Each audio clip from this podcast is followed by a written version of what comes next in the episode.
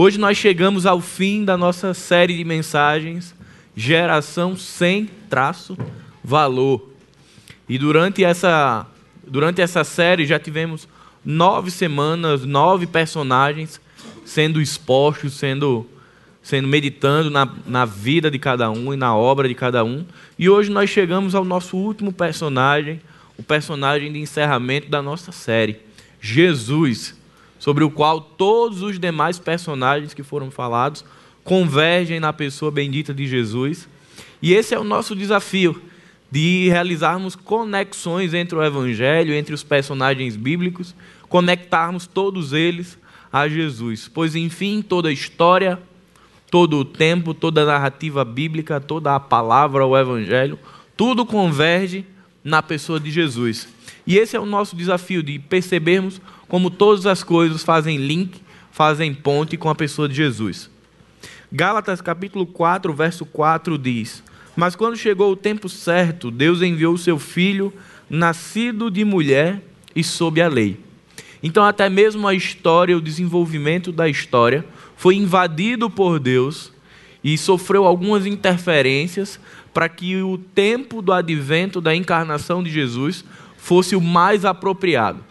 Então, Deus invade a história e interfere em alguns pontos, preparando esse terreno para que quando Jesus viesse, fosse encarnado, ali tivesse uma atmosfera favorável à proclamação do evangelho e ao recebimento do Messias. Algumas alguns povos tiveram uma interferência, uma contribuição mais direta com esse tempo que o autor dos Gálatas fala, que quando chegou o tempo certo, os judeus contribuíram desenvolvendo a visão monoteísta. O que é isso? É a compreensão de servir a um único Deus e não mais a vários deuses. Além disso, eles eles contribuem com a compreensão da esperança messiânica.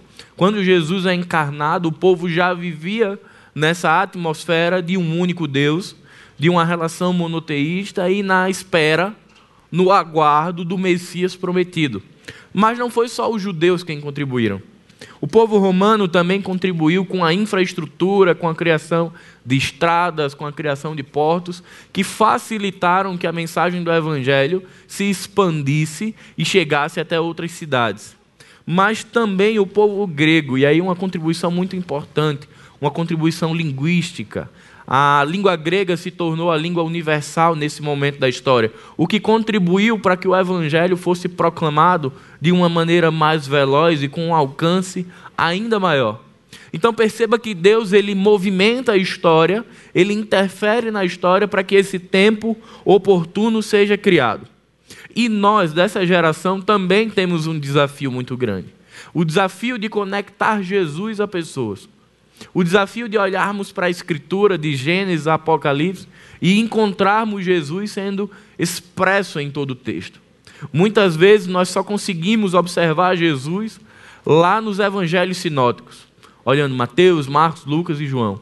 E às vezes nós temos uma, uma certa dificuldade de olhar livros como Deuteronômio, Levítico, livros proféticos e enxergar a presença de Jesus.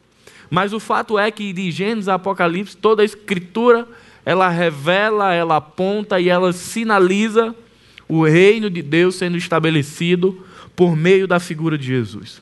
E esse é o nosso desafio numa sociedade tão dualista, onde existe o sagrado, mas existe o profano, de nós entendermos que Jesus é a resposta para toda e qualquer pergunta.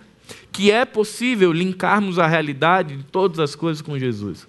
De entendermos que desde a nossa vida cotidiana, nossa vida no trabalho, na faculdade, nas relações sociais, tudo isso pode se comunicar com Jesus. Esse é o nosso desafio numa era pagã e numa era sincrética e tão distante. Muitas vezes as pessoas nos fazem perguntas que às vezes nós ficamos preocupados de como responder.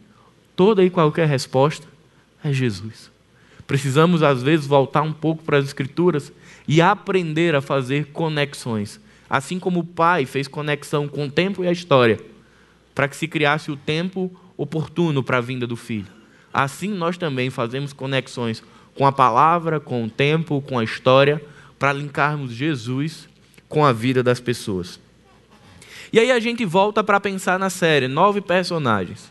Jeremias, Ruth, Daniel, Timóteo, Raabe. O que será que esses personagens falariam de Jesus se eles estivessem sentados aqui na frente? O que será que cada um deles falaria sobre o ministério, sobre a obra e sobre a pessoa de Jesus? E nós vamos pensar exatamente no nosso primeiro personagem, Raabe. Alguns vão lembrar da mensagem de Raabe. Raabe estigmatizada socialmente por ser uma prostituta. Quem diria que Deus usaria uma prostituta, alguém rejeitada pela sociedade, para ser instrumento de bênção para o seu povo conquistar Canaã? Quem diria que ao final da história Raabe seria uma princesa de Israel? Quem diria que lá em Mateus capítulo 1 Raabe estaria sendo citada como pertencente à genealogia de Jesus? Esse é o evangelho que nós vivemos e esse é Jesus que quebra paradigmas, que quebra estereótipos, que quebra padrões absolutos, mas que nos, nos coloca de frente com um evangelho que não é ortodoxo, não é legalista, mas que é dinâmico e que foge aos padrões da nossa racionalidade humana. E talvez você pense, o que é que tem de parecido com Jesus e Raabe? A rejeição. Queria convidar você a abrir a sua Bíblia no Evangelho de João, capítulo 1, verso 10 e verso 11. Veio para o seu próprio povo e eles o rejeitaram. Mas a todos os que creram nele e o aceitaram, deu-lhes o direito de se tornarem filhos de Deus. Assim como Raabe, Jesus também foi rejeitado e renegado pelo povo. E isso acontece porque invariavelmente a humanidade, ela constrói uma imagem sobre Deus. Ela constrói um estereótipo, uma expectativa e assim o povo judeu tinha feito. A palavra diz que ele veio para os seus, mas os seus não o receberam, rejeitaram Jesus, porque o povo tinha uma expectativa de um Messias completamente diferente da proposta que Jesus oferece. O povo judeu esperava que o Messias fosse um libertador político e guerreiro, que enfrentasse a realidade da dominação romana, que batesse de frente com o Império Romano e que promovesse a destruição do império. E Jesus traz uma palavra que não é contra o Império Romano, mas é contra o pecado. Jesus não vai para combater Roma, mas vai para combater a escravidão do pecado. A segunda expectativa falsa do povo judeu era que fosse erguido o terceiro templo, o templo de Salomão. O povo tinha expectativa de que o Messias erguesse um templo onde o povo pudesse congregar-se. Mas Jesus vem com a proposta de que há um novo templo a um novo tempo, e agora esse templo somos nós. De um Deus que encarna e que passa a tabernacular por meio da, do nosso corpo, da nossa vida. Mas o povo esperava um templo feito por mãos. A segunda expectativa frustrada do povo era que todo Israel fosse juntado em Jerusalém. E a proposta de Jesus não é essa. É um Deus que vem tanto para judeus mas vem também para gentios uma palavra que expande, que se espalha, abraçando não somente os seus, mas também os gentios. E por fim, a última expectativa frustrada do povo era que Jesus cumprisse à risca todos os ritos judaicos. E aí a gente observa Jesus curando no sábado, a gente observa Jesus almoçando com pecador, a gente observa Jesus se relacionando com prostituta, a gente vê Jesus quebrando paradigmas o tempo inteiro. Mas e nós, se estivéssemos lá no tempo de Jesus? Teríamos abraçado o Cristo, o Messias, ou teríamos rejeitado, assim como fizeram os judeus? É muito fácil, diante de um abismo histórico, nós olharmos para aquele povo e dizer: poxa, eles não perceberam as evidências, os sinais e as maravilhas de Cristo. Mas será que nós não o rejeitaríamos? Será que toda essa teologia da prosperidade, essa teologia do triunfalismo que cristão tem que vencer o tempo inteiro, essa teologia da vingança, da inclusão, do partidarismo. Será que tudo isso não nos faz ter uma imagem de Jesus diferente daquilo que realmente ele é? Será que muitas vezes não construímos em nosso coração um altar para um Deus que não é Jesus? Esperamos sempre vitória, sempre é, triunfos, que tudo coopere para o bem da forma como eu, como eu entendo, e muitas vezes nós vamos nos relacionando com um Deus que não é Jesus. E quando nos encontramos com Ele verdadeiramente, nos sentimos como diante de um Deus diferente do que imaginávamos. Precisamos entender que a imagem que o nosso coração cria de Jesus é muitas vezes circunstancial. No momento da dor, eu imagino Jesus como bálsamo. No momento da insegurança, eu imagino Jesus como rocha. E à medida que o meu coração vai produzindo demanda, eu vou criando uma forma de Jesus. Mas precisamos entender que não é a imagem que nós construímos de Jesus que muda a nossa história, mas a presença perene e perpétua de Jesus em nossa vida que muda a nossa história. Não seja como o povo que renegou Raabe, não seja como o judeu que rejeitou Jesus. Permita-se não apenas conhecer a imagem de Jesus.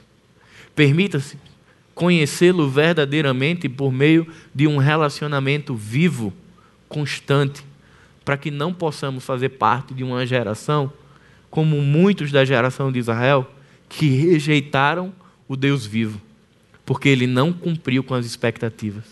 Que a nossa intenção seja conhecer a Jesus como ele é, e não somente como nós desejamos que ele seja. Durante dois meses, agosto e setembro, a gente esteve compartilhando com vocês alguns dos personagens das Escrituras, tanto do Antigo Testamento como do Novo Testamento, falamos desses personagens e, particularmente, falamos a, a, de uma área que ele pode nos ensinar. Logicamente, cada personagem que nós falamos aqui nos ensina muito mais do que falamos. Tanto o Antigo Testamento como o Novo Testamento paira sobre a sombra de Jesus Cristo. A antiga aliança e a nova aliança convergem na pessoa de Jesus Cristo entre esses personagens que falamos aqui, eu lembro bem que a gente começou com Timóteo, falando sobre discipulado. E para mim, como foi difícil compartilhar com vocês a de Timóteo. Porque toda vez que eu falava de Timóteo, parecia que eu estava falando de Paulo, do apóstolo Paulo. Era impressionante quando eu me perdia nas palavras e dizia, eu estou mais falando do apóstolo Paulo do que de Timóteo, mas o tema, o personagem é Timóteo, não é Paulo. Mas eu aprendi que o discipulado de Paulo com Timóteo foi tão forte, foi tão impactante, que é impossível você falar de Timóteo sem falar do apóstolo Paulo. Na vida de Timóteo estão as, as, as impressões da vida de Paulo. Falamos de discipulado a partir de Timóteo, falamos que no discipulado há três grandes marcas: oração, palavra e multiplicação de vidas. Todo discipulado tem que ter oração. Não só começa com oração, mas todo discipulado começa e continua com oração. E quem sabe, se Deus permitir, você partir com uma mente a, a, a, totalmente atuante, você partir orando e entregando seu espírito a Deus. Todo discipulado tem que ter palavra. Da onde a gente tira a ideia que Deus é amor? Gostamos tanto de falar que Deus é amor, mas da onde é que vem a ideia que Deus é amor? Se não das Escrituras. Da onde é que vem a ideia de que Deus deu seu Filho amado, Jesus Cristo, para pagar o pecado de muitos aqui na, na terra? Se não das Escrituras. Da onde vem a ideia e a esperança de que lá no fim, no futuro, existe um mundo totalmente a, a, a livre do pecado, vai existir um mundo totalmente pertencente a Deus, plenamente pertencente a Deus e transformado. Se não das Escrituras. Nós precisamos das Escrituras, nós precisamos da palavra de Deus para nos direcionar na caminhada com Deus. É como uma bússola que nos direciona para um caminho certo, que aponta uma verdade, uma mensagem do Criador para nossas vidas. Mas tudo isso, a oração e a palavra, ela tem um fim ela tem uma finalidade, ela tem uma, um propósito aqui na terra. E o propósito é multiplicar vidas. É apresentar, através de um coração ardente da oração e o conhecimento das Escrituras e da palavra, as boas novas de Deus, para uma outra pessoa que não conhece das boas novas de Deus. Então, o discipulado tem essa, de Paulo com Timóteo, tem esses elementos: oração, palavra e multiplicação de vidas.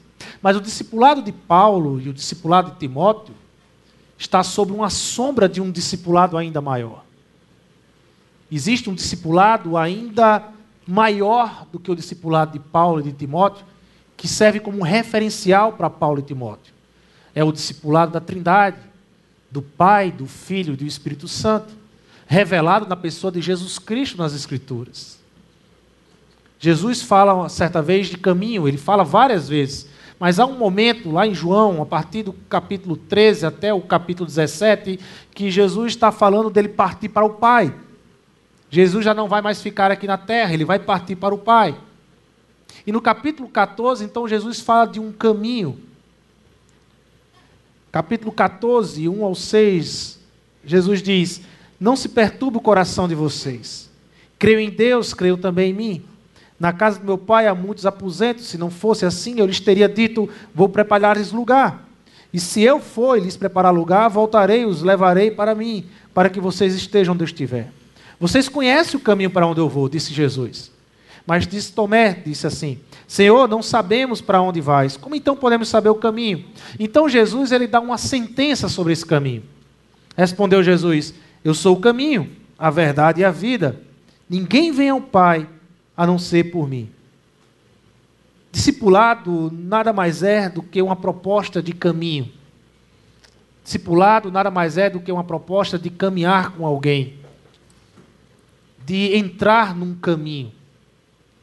A gente tem uma dificuldade de caminhar, a gente tem uma dificuldade de, de encarar o caminho. Nós preferimos muitas vezes atalhos. Mas a proposta de discipulado de Jesus é de caminho. E nesse caminho, Jesus fala de três elementos: Ele sendo o caminho, Ele sendo a verdade e Ele sendo aquele que gera vida. O discipulado, então, ele nos leva a, a, a fugirmos dos atalhos. A proposta é caminhar. Só que nós não gostamos muito do caminho. Porque caminhar é uma proposta duradoura não é algo rápido, mas é algo que demora, que caminha, que se aprende, que se erra, que se levanta, que se restaura, que volta a caminhar, que quer parar, mas vem um outro empurra e continua a caminhada. No caminho, nada é muito rápido, tudo é mais demorado. E nós gostamos das coisas rápidas. Então vem as tentações dos atalhos. Os atalhos são tentadores porque ele se enquadra naquilo que o nosso coração enganoso muitas vezes quer. O atalho promete que as coisas acontecem tudo muito rápido. A promessa de tudo muito ligeiro, tudo muito funcional. Vivemos num mundo pragmático e funcional, onde tudo tem que funcionar certinho, tudo tem que funcionar correto, tudo tem que funcionar dentro de um padrãozinho, de um padrão correto dentro daquilo da nossa ética pessoal ou da nossa moral pessoal. Então, a, a, exigimos do outro uma relação funcional, como se estivéssemos nos relacionando com um objeto. Um objeto você põe para consertar de manhã e você quer consertado à noite, ou à tarde para você usar à noite. Mas não é assim que com as pessoas funcionam. Uma vez que Cristo chamou você para um caminho, isso não significa que você é perfeito. Que tudo que o outro quer de você, como perfeição, como algo funcional, vai acontecer, porque muitas vezes não acontece. Nós machucamos os pés uns do outro, nós erramos uns com os outros, nós nos falhamos uns com os outros, mas no caminho, sem sair do caminho. No atalho tudo é muito material, tudo é muito poder, é riqueza, é status, e tudo faz sentido até se ganhar prêmio. No atalho, as pessoas estão atrás de ser reconhecidas e não de servir. As pessoas querem ser rei e não servos. No atalho, não é Deus que está no comando, mas é você que está no comando de um Deus menor, de um Deus que se dobra às suas vontades de um Deus preso e não livre, de um Deus inventado e não eterno, pré-existente. No atalho, Jesus não é servo, Salvador e Senhor, como as Escrituras falam. No atalho, Jesus é apenas mais um, entre tantos e tantos outros ídolos que se encontra em seu coração. Ele é apenas mais um ídolo no seu coração. Mas a proposta de discipulado a partir de Cristo, ele abomina os atalhos.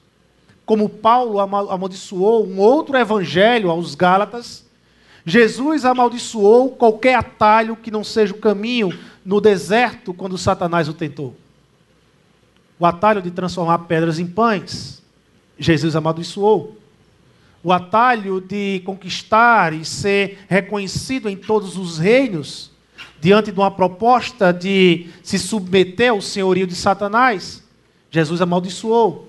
O atalho de se jogar do alto de uma igreja e os anjos de Deus então o tomarem para que ele não caia e formar aquela cena cisense, fazendo do milagre apenas um acontecimento cisense e não um sinal messiânico, Jesus amaldiçoou. Jesus preferiu o caminho, o caminho que o levou para a cruz. Essa foi a resposta de Jesus para com relação ao caminho. O caminho que o levou para a cruz. E na cruz, a resposta de Jesus é justiça e amor. Justiça e redenção. Na cruz, Deus fez justiça pelos nossos pecados. Mas da cruz saiu amor, graça que nos alcançou. Mas a resposta de Jesus não acaba só no caminho. Nesse caminho, nós nos encontramos com a verdade. E se encontrar com a verdade significa largar a mentira. E para muitos de nós não é fácil largar a mentira. Existe uma mentira que é muito tentadora para nós, que é a mentira da justiça própria. Nós queremos carregar a justiça própria como se nós conquistássemos a salvação, como se nós conquistássemos o amor de Deus, como se nós fôssemos o conquistador e não Deus o conquistador para nossas vidas. Largar a mentira é a proposta do caminho, do discipulado com Jesus. Se encontrar com a verdade, que é Ele, significa dizer largar todas as mentiras, encarar a realidade, a vida, o mundo de aflição, um mundo imperfeito, um mundo que não se encaixa perfeitamente, um mundo de dor, mas ao mesmo tempo um mundo de esperança, porque Jesus encarnou e ele já veio. Ele inaugurou esse reino de Deus, mas um reino que ainda não foi consumado. Para aqueles que permanecem no caminho, para aqueles que preferem abandonar as mentiras e viver a realidade com Deus e a verdade com Deus, Jesus promete vida. Por isso que Jesus ele diz que nesse discipulado com ele, ele é o caminho, ele é a verdade e ele é a vida.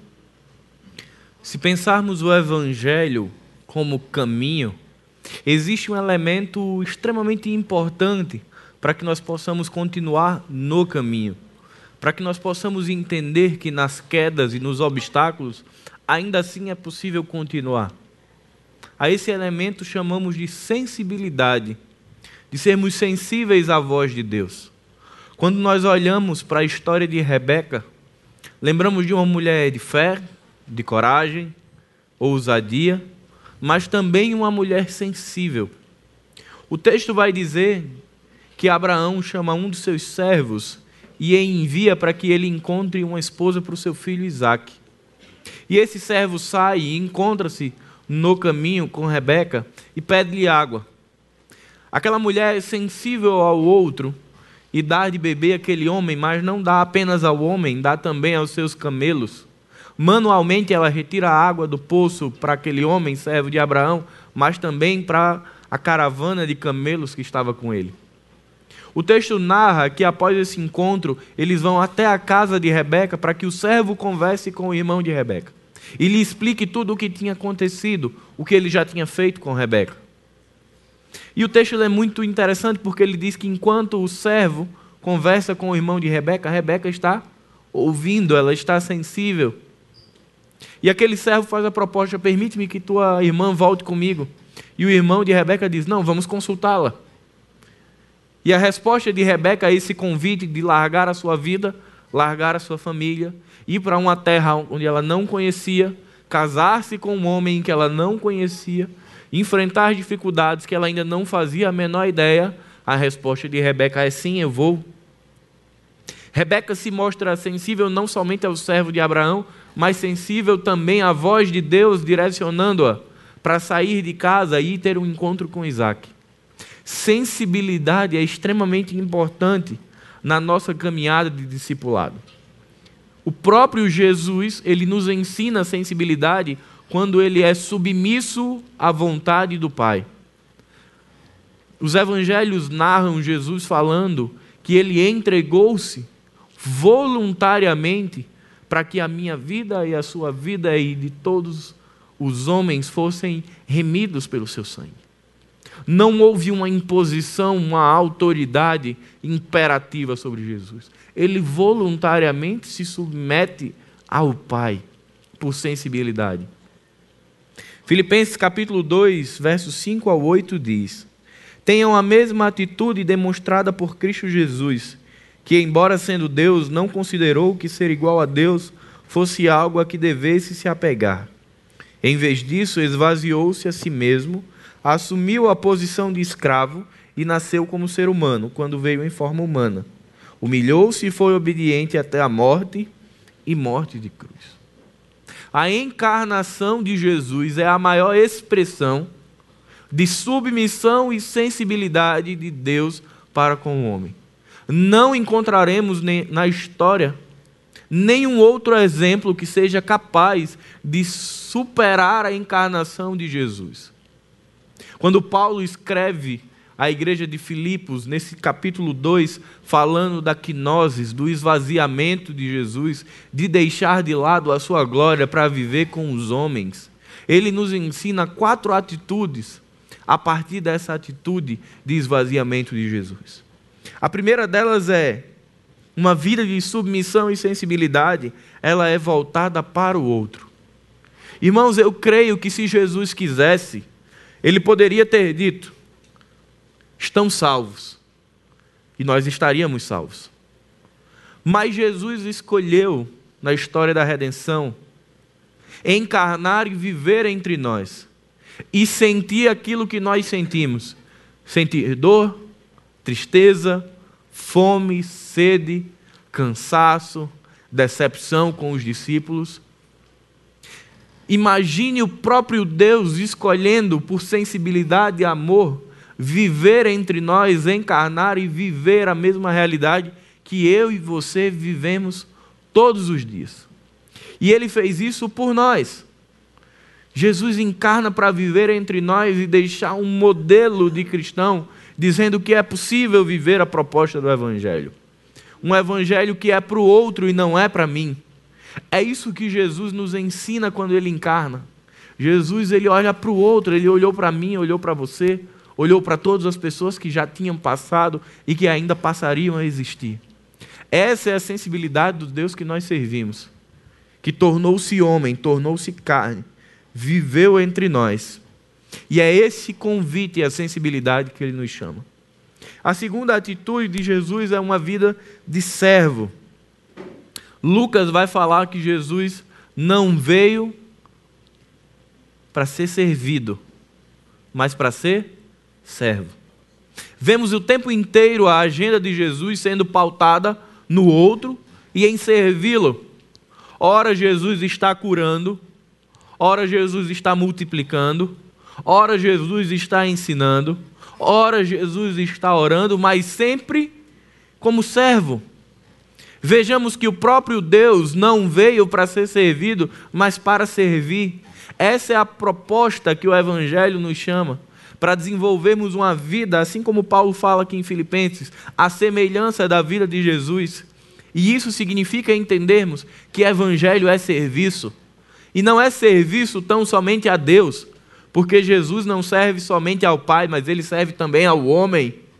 É emblemático o texto onde demonstra Jesus lavando os pés dos discípulos, mesmo depois de ter os lavado completamente em amor e graça, ali ele, como um gesto de amor e humildade, ele lava os pés. É esse tipo de evangelho, é essa proposta do evangelho que nós somos chamados de sermos sensíveis ao outro e entender que a nossa vida enquanto servos é para o outro. Não faz sentido dizer que eu sirvo a Deus, eu oro, eu leio a palavra, eu desenvolvo disciplinas espirituais sozinho. Isso tudo faz sentido dentro de uma atmosfera coletiva onde eu desenvolvo isso com o meu próximo. A terceira atitude que Jesus nos ensina com a encarnação é uma vida de sacrifício. O sacrifício de Jesus, ele não tem a sua o seu único ponto na cruz. A cruz é apenas o ápice, o apogeu, o clímax do sacrifício. Mas a própria encarnação faz parte do ministério da humilhação de Jesus. Abrir mão da sua glória e viver entre nós, ser rejeitado, maltratado, humilhado, desprezado, tudo isso foi uma ação sacrificial de Jesus por mim e por você. Tendo o seu ponto principal no seu sangue sendo derramado na cruz do Calvário.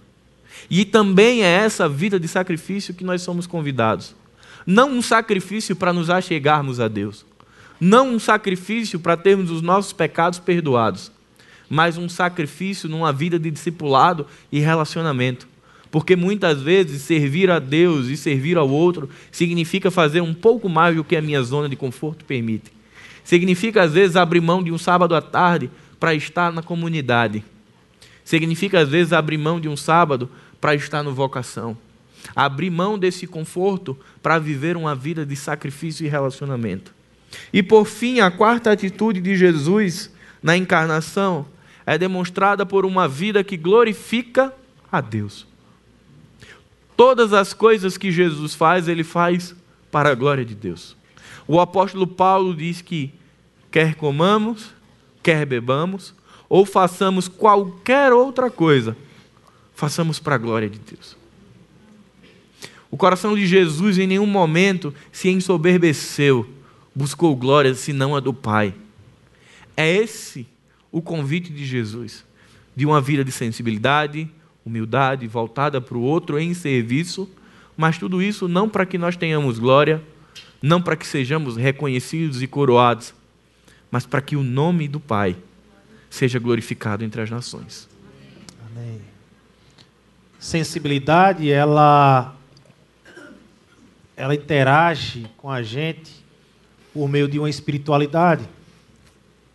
Talvez uma das palavras mais mal compreendidas no meio cristão é a espiritualidade. Quando se fala em espiritualidade, muitas vezes na mente de muitos cristãos vem a ideia de um mundo sobrenatural, metafísico e apenas espiritual.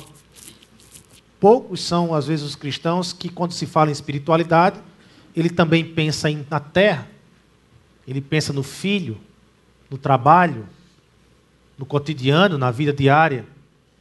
Mas quando a Bíblia trata de espiritualidade, ela trata de uma forma integral. Uma espiritualidade que não nega o mundo espiritual, que não nega o, a parte espiritual do homem, mas uma espiritualidade que também não nega a parte carnal, material do ser humano, física. Quando falamos de espiritualidade, nós falamos de um personagem chamado Daniel, profeta Daniel. Daniel foi aquele que desenvolveu sua espiritualidade, a sua relação com Deus e com o próximo, dentro da corte da Babilônia. Na corte do rei babilônico Nabucodonosor, foi ali o local que Daniel teve que desenvolver sua espiritualidade. Não foi num templo, não foi em Jerusalém, não foi um ambiente propício a se desenvolver espiritualidade, mas Daniel entendeu que a espiritualidade pode ser desenvolvida em todo e qualquer lugar. E lá na corte da Babilônia, Daniel, desenvolvendo a sua espiritualidade, ele foi convidado por Deus a negar os manjares do rei a negar alimentos que o rei estava oferecendo àqueles que estavam chegando à sua corte. Porque Daniel entendeu que aquela comida, que aqueles elementos ali mexiam com o seu coração e que poderiam tirar Deus do centro do seu coração. Daniel também foi convidado a confrontar a cultura da sua época, uma cultura em que levava em consideração a adoração do rei Nabucodonosor levava em consideração de que era o rei Nabucodonosor que escrevia a história da Babilônia. E Daniel, quando foi interpretar os sonhos de Nabucodonosor, ele foi muito claro ao rei Nabucodonosor. Não é você que está escrevendo a história, é Deus que está escrevendo sua história. Não é você que está no controle da Babilônia, é Deus que tem o um controle sobre a Babilônia. Então ele confrontou a cultura da época, o pensamento do rei da época. Mas o mesmo Daniel que desenvolveu uma espiritualidade que confrontava a cultura da época, os elementos da época, é o mesmo Daniel que desenvolve a espiritualidade abençoando a Babilônia com a administração, abençoando o reino persa depois com a administração. Daniel foi aquele que fez prosperar também a Babilônia.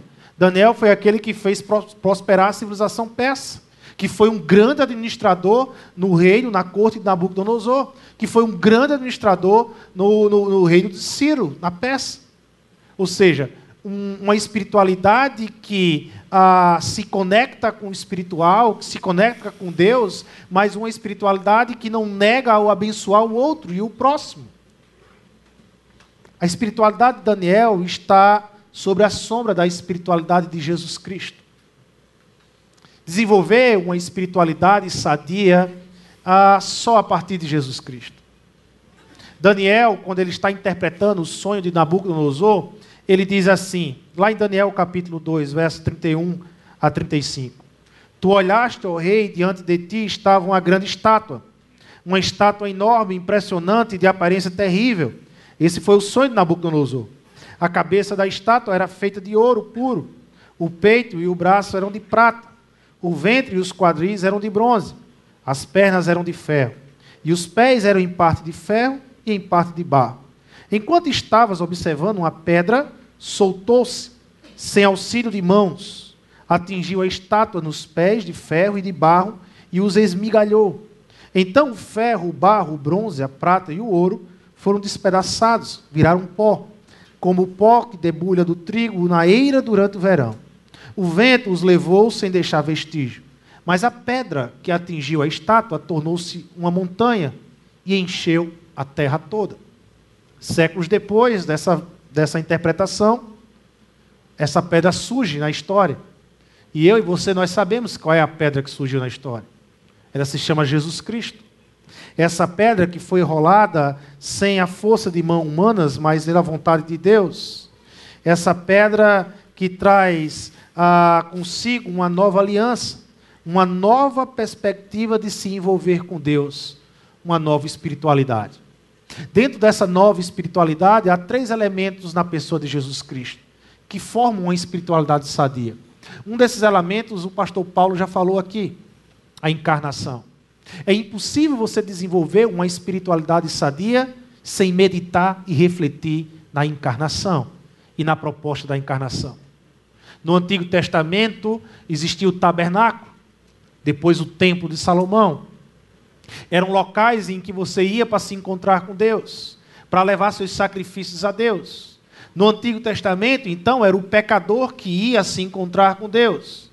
Mas agora, João, através do Evangelho, ele diz que esse tabernáculo encarnou e tabernaculou e habitou e caminhou entre nós.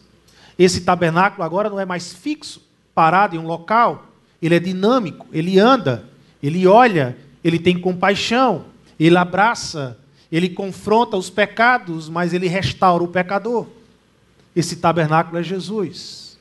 O tabernáculo que encarnou uma espiritualidade sadia tem que levar em consideração de que Deus encarnou e foi se encontrar com o pecador. Um dia Deus se encontrou comigo, se encontrou com você, através de um amigo, através de uma mensagem, através de um louvor, através do evangelho sendo falado de diversas formas, mas Deus se encontrou com você e chamou você para caminhar com Ele. Esse tabernáculo é vivo e vai de encontro a pecadores. Toda espiritualidade sadia leva em consideração uma vida que se encontra com o outro. E é justamente esse encontro que é o segundo elemento, o ministério de Jesus. Quando você lê nos evangelhos o ministério de Jesus, ele caminhando e anunciando o reino de Deus, você lê um evangelho de encontros. Jesus se encontra com Nicodemos, um líder religioso, da mesma forma que Jesus se encontra com a samaritana, uma promíscua, uma pessoa imoral sexualmente falando. Ambos, Jesus apresenta a graça como uma proposta de caminhar com ele. Jesus se encontra com um coração corrompido pelo dinheiro, pelo fascínio de ganhar mais, Zaqueu, e transforma o coração de Zaqueu. Jesus se encontra com Pedro, convida Pedro para caminhar com ele. Um jovem apóstolo impetuoso nas suas ideias. Ora capaz de falar frases maravilhosas, mas ora capaz de tentar fazer com que Jesus negue a cruz do Calvário. Jesus convida pessoas e se encontra com pessoas. Mas nesse encontro, Jesus confronta os sinais da queda, o pecado. Eu gosto da forma como John Stott fala sobre esses encontros, sobre essa encarnação e esse ministério público de Jesus. John Stott diz assim: o rei que criou todas as coisas teve o seu reino usurpado. O reino de Deus foi tomado pelo pecado. Então, o rei que criou todas as coisas enviou vários profetas, homens que, por parte do rei verdadeiro, ah, denunciavam os reinos falsos, denunciavam os sinais de um reino falso, e ao mesmo tempo anunciava que esse rei viria, que um dia esse rei surgiria. Então, Jesus surge. Só que Israel esperava um reino triunfante, um reino triunfalista, mas o rei surge e encarna, e ele vem disfarçado de servo. E disfarçado de servo, ele vai se encontrar com os súditos do seu reino. E ele percebe o que a queda, como o reino usurpado fez com os súditos do seu reino e com o seu reino. E ele começa a confrontar os súditos do seu reino e começa a confrontar os sinais da queda nesse reino. E ao final, ele convoca aqueles que creem que ele é o verdadeiro rei a uma grande rebelião contra os sinais da queda. Quando ele diz assim: "Ide fazer discípulos em todas as nações. Ensine eles tudo aquilo que eu vos tenho ensinado. Batize em nome do Pai, do Filho e do Espírito Santo." O ide fazer discípulo é um chamado a se rebelar contra todos os sinais da queda.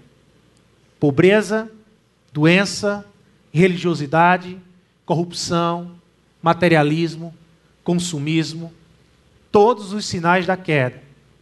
Aqueles que, aqueles que creram em Jesus Cristo como o Rei e o verdadeiro Rei são convidados a combater e a se rebelar contra tudo isso. Nós somos chamados para isso. Mas não apenas o ministério e a encarnação falam. Ah, uma espiritualidade sadia não termina na cruz do Calvário.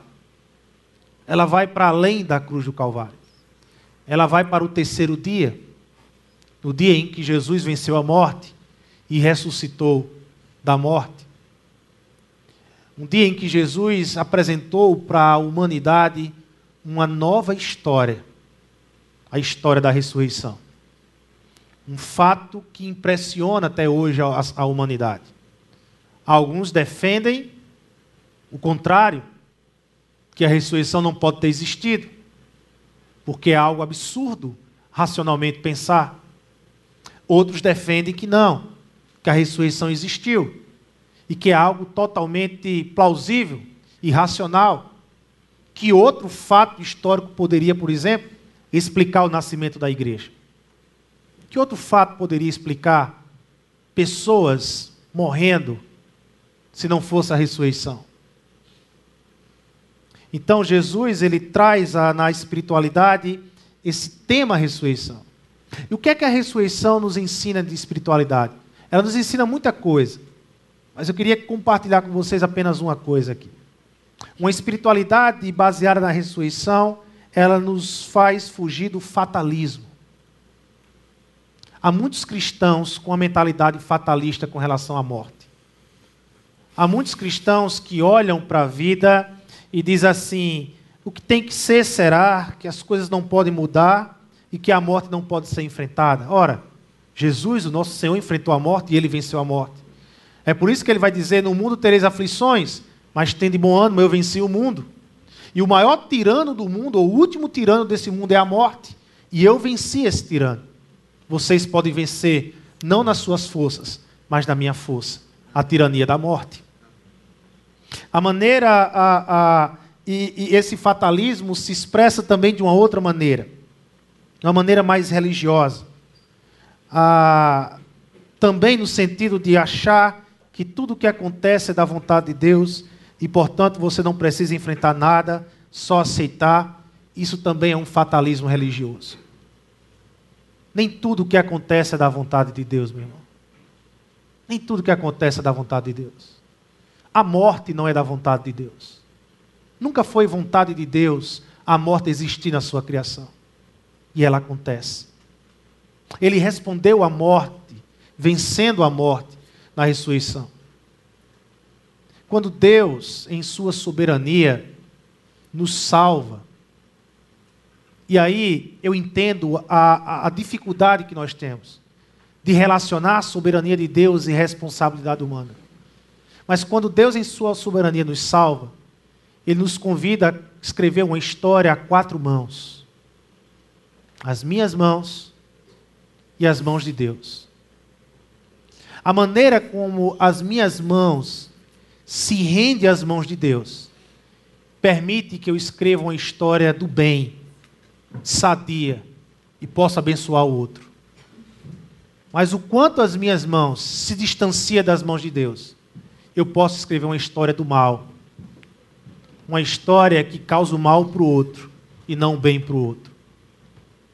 Deus é soberano, Ele nos salva, Ele veio a se encontrar conosco, Ele não esperou que o pecador viesse a se encontrar com Ele. Mas Ele convida para que eu e você, dentro de uma espiritualidade sadia, de relação com Ele. Escreva junto com Ele uma nova história. Possamos ser protagonistas. E quanto mais rendemos as nossas mãos a Deus, Deus escreve a nossa história. Toda espiritualidade sadia, ela nos livra de um fatalismo e nos faz cada vez mais rendidos a Deus e a Sua vontade. Chegamos ao final dessa série de mensagens. E durante esses dois meses, compartilhamos com você vários personagens. Esses personagens, eles impactaram a sua geração. Eles mudaram a sua geração. Eles impactaram no lugar onde eles estavam. Aonde eles estavam, eles impactaram. Eles transformaram aonde eles estavam. Eles foram impactados por Deus, mas eles impactaram aonde eles estavam a sua geração. Hoje nós sabemos da vida desses personagens porque eles foram registrados nas Escrituras. Mas e nós? E nós? Como é que ficamos nesse chamado de mudarmos uma geração? Essa é a pergunta que ecoa ao final dessa série. E nós? E agora? O que faremos diante de tudo que temos visto e ouvido? Muitas vezes escolhemos viver no abismo ou na interseção entre duas gerações. Uma geração anterior que marcou o seu tempo, que fez a diferença, uma geração de valor. Mas muitas vezes esperamos que a próxima geração, a geração do crescer, que ela seja a próxima geração que vai alavancar o reino de Deus. Mas a pergunta que essa série faz ao final é: e a nossa geração? Aqui não está nem antes nem depois a geração que está agora.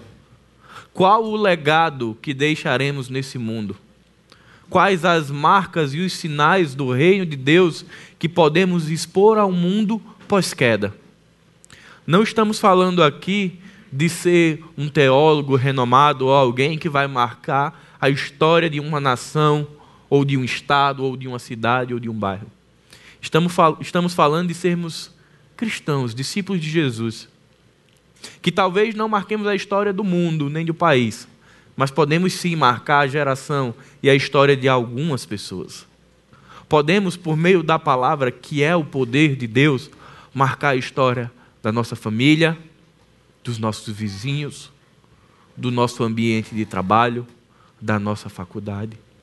Essa é a nossa responsabilidade, de sermos uma geração de valor e de deixarmos aqui, nesse tempo presente, um legado que sinaliza o reino de Deus, que denuncia o pecado, mas que ama aqueles que ainda vivem sob o jugo do pecado. Eu queria convidar você a baixar a sua cabeça e estarmos orando e perguntando a Deus: Senhor, o que eu devo deixar nessa geração? Quais marcas, quais impressões, quais digitais do teu reino eu devo deixar neste tempo? Pai, muito obrigado, Senhor, por esta série, por estes homens e mulheres, Pai, que marcaram a sua geração, que deixaram sinais do Messias, que apontaram para Jesus. Nos ajuda, Senhor, a sermos uma geração conectada com o Pai e que te conecta com o mundo com uma proposta de libertação. Nos ajuda, Pai, por meio do teu Espírito que habita em nós, que tabernaculou por meio de nós. Nos ajuda, Pai, a enchermos o nosso coração do Evangelho, de termos consciência de que o Evangelho é o poder de Deus para a salvação de todo aquele que nele crê. Nós não te pedimos, Pai, para sermos expoentes, para sermos pessoas de destaque. Nós só queremos ser servos, discípulos de Jesus nos ajuda, Pai, a marcar o coração de algumas pessoas. Amém. Nos dá, Pai, pessoas para que possamos compartilhar o Teu Evangelho, a Tua palavra e o Teu reino. Para que um dia elas se lembrem que por meio de nós, a geração, a vida delas foi mudada porque elas receberam Jesus. Nos ajuda, Pai, a sermos uma igreja que marcha, que levanta a bandeira que tremula o nome de Jesus, sem vergonha nem medo, mas que sinaliza o teu reino, que aponta o teu ministério, que aponta para a cruz e que diz que é por meio da morte e da ressurreição do Cristo, o Messias, Filho de Deus, que a nossa história mudou, Pai. Amém. Nos ajuda, Pai, a mudar a nossa geração. Não queremos ser a maior igreja ou a melhor igreja. Só queremos ser a tua igreja. Nos ajuda, Pai, a permanecermos fiéis à tua palavra, cativos. Amém, Senhor. Que nós não nos preocupemos com forma, com modelos, mas com a palavra, Amém. porque é ela que é viva e eficaz. Amém. Que o amor de Deus, o Pai, que a graça salvadora de Jesus Cristo e que as consolações do Espírito Santo estejam com cada um de nós hoje e por todo sempre. Amém. Amém.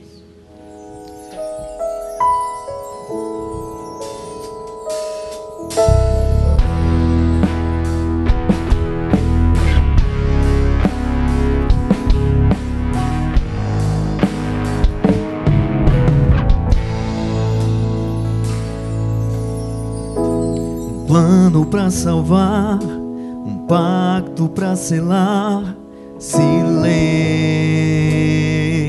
no céu. Resgate e salvação encheu seu coração, ele nem hesitou.